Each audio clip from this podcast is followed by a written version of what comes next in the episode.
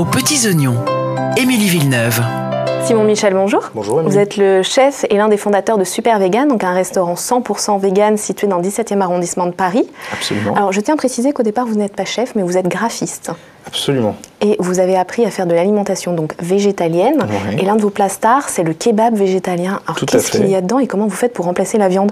Alors, remplacer la viande, euh, c'est un peu la base euh, du, du, végétarisme, ou du végétalisme d'ailleurs. Alors, dans ce kebab, euh, dans ce super kebab qu'on appelle, on utilise euh, du sétan, qui est un produit en fait qui est fait à base de protéines de blé, donc du gluten. Euh, c'est un produit qui se travaille assez souvent. C'est un produit qui est très protéiné, qui a l'avantage d'être très protéiné, qui convient pas aux gens qui sont intolérants au gluten, bien entendu, mais comme tout autre produit qui contient du gluten. Euh, et on utilise d'autres simili, enfin d'autres remplacements de viande pour d'autres plats.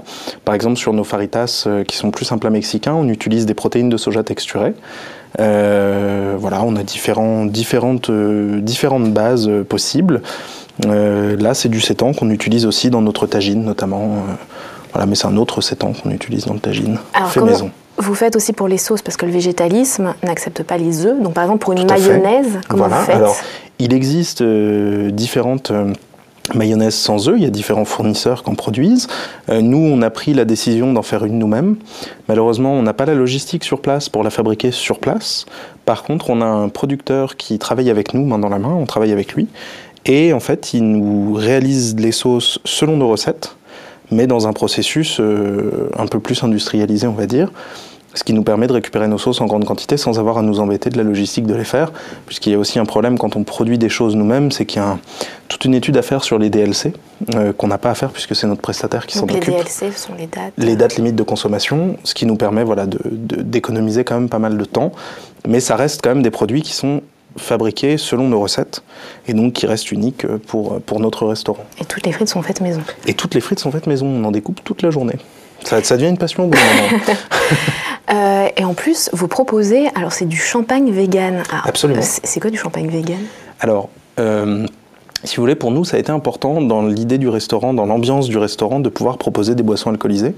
Parce qu'il y a aussi pas mal de restaurants végétaliens où ils n'en proposent pas. Nous, c'était quelque chose qu'on pensait être important, parce qu'il y a pas mal de gens qui aiment bien boire une petite bière avec leur repas. smoothies. Voilà.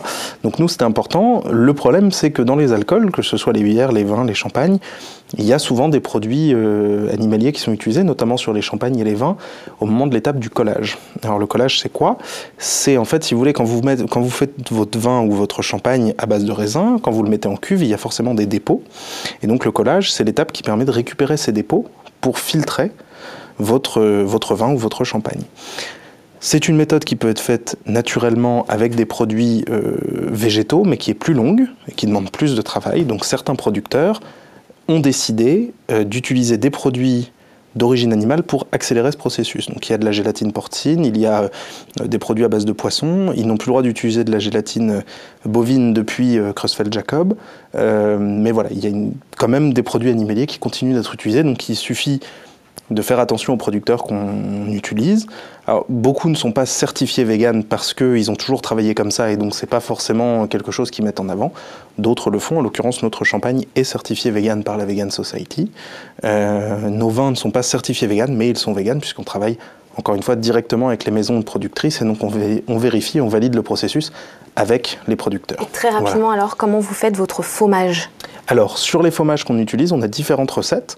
Euh, là, ce week-end, on en a présenté une avec nos faritas, qui était en fait euh, tout simplement à base de pommes de terre. Donc, il y a beaucoup de recettes que vous pouvez trouver en ligne euh, très aisément. Ensuite, nous, on, on est parti sur des bases existantes qu'on a améliorées, qu'on a épicées, qu'on a aromatisées à nos goûts. Euh, voilà, mais c'est la base de ce fromage, aussi étonnant que ça puisse être, ce sont tout simplement des pommes de terre. Merci Simon. Et bah de rien, très bonne journée.